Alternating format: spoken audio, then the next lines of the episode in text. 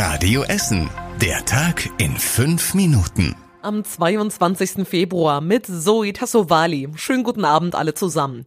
Ja, die Probleme auf der S6 zwischen Essen und Düsseldorf sind doch größer als gedacht. Die Strecke ist ja seit Mitte Januar gesperrt.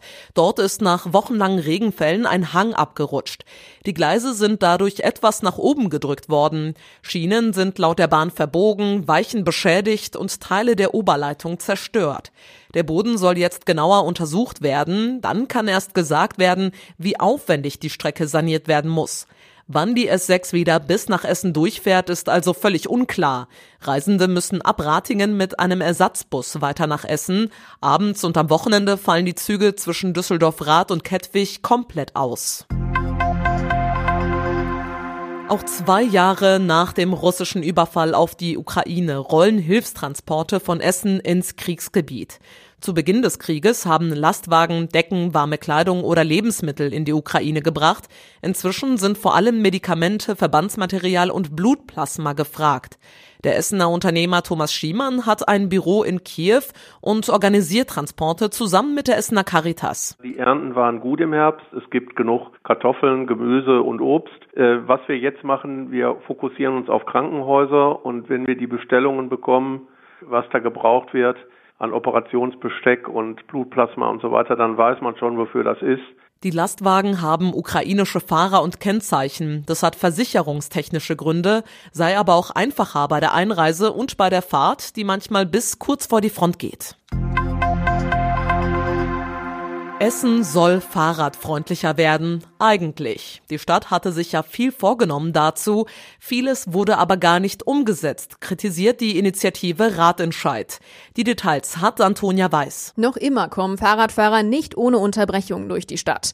Die Stadt Essen hat zwar am Hallo-Park in Schonnebeck einen neuen Radweg gebaut, ebenso in Rüttenscheid am Rommenhöller Gleis und in Altenessen Süd, aber das reicht einfach nicht, sagen die Radfahrer. Keine einzige Kreuzung wurde so umgebaut, dass sie für Radfahrer sicherer wird. Geplant war das für die Kreuzung Wilhelm-Nieswand-Allee Karlstraße in Altenessen Süd. Wer sein Fahrrad an den Bahnhöfen abstellen will, findet immer noch keinen Platz. Die Stadt will in diesem Jahr mehr für Radfahrer tun und 19,5 Millionen Euro einsetzen.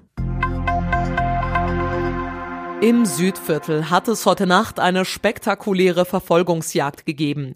Ein junger Autofahrer ist vor einer Polizeikontrolle an der Gildehofstraße geflüchtet. Er ist von der Helbingstraße in die Steinstraße abgebogen und dann quer durch das Südviertel gerast. Dabei hat er den Außenspiegel eines anderen Autos beschädigt. Auf der Kravelstraße stoppte er dann und rannte zu Fuß weiter. Die Polizisten konnten ihn aber wenig später schnappen. Bei der anschließenden Kontrolle stellte sich dann heraus, dass der Autofahrer erst 17 Jahre alt ist und auch gar keinen Führerschein hat. Außerdem hatte er ein kleines Tütchen mit Cannabis bei sich. Gegen ihn wird jetzt ermittelt. Es gibt gute Nachrichten von der Hafenstraße. Drittligist Rot-Weiß Essen hat den Vertrag mit Cheftrainer Dabrowski um zwei weitere Jahre verlängert.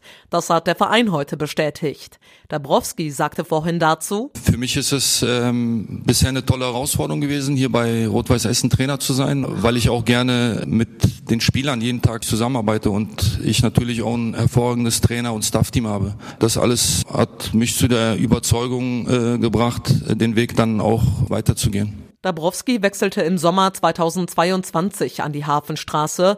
Er hat mit RWE den Klassenerhalt in der dritten Liga geschafft und sein Team in dieser Saison zu einer echten Spitzenmannschaft gemacht. RWE ist aktuell auf Tabellenplatz 3. Und das war überregional wichtig. Wer in der kommenden Woche mit Bus und Bahn fahren will, muss sich auf massive Einschränkungen einstellen. Die Gewerkschaft Verdi hat bundesweit zu Warnstreiks im öffentlichen Nahverkehr aufgerufen. Die Aktionen sollen demnach über die ganze Woche verteilt stattfinden. Bei uns in NRW soll nächsten Donnerstag und Freitag gestreikt werden. Verdi verlangt deutlich mehr Geld sowie bessere Arbeitsbedingungen für die Beschäftigten im ÖPNV. Und zum Schluss der Blick aufs Wetter. In der Nacht müssen wir anfangs noch mit Sturmböen rechnen. Regen wird im Laufe der Nacht eher seltener und es lockert auch mal auf. Es kühlt ab auf rund 6 Grad.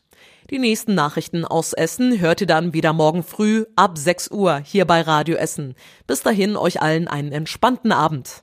Das war der Tag in fünf Minuten. Diesen und alle weiteren Radio Essen Podcasts findet ihr auf radioessen.de und überall da, wo es Podcasts gibt.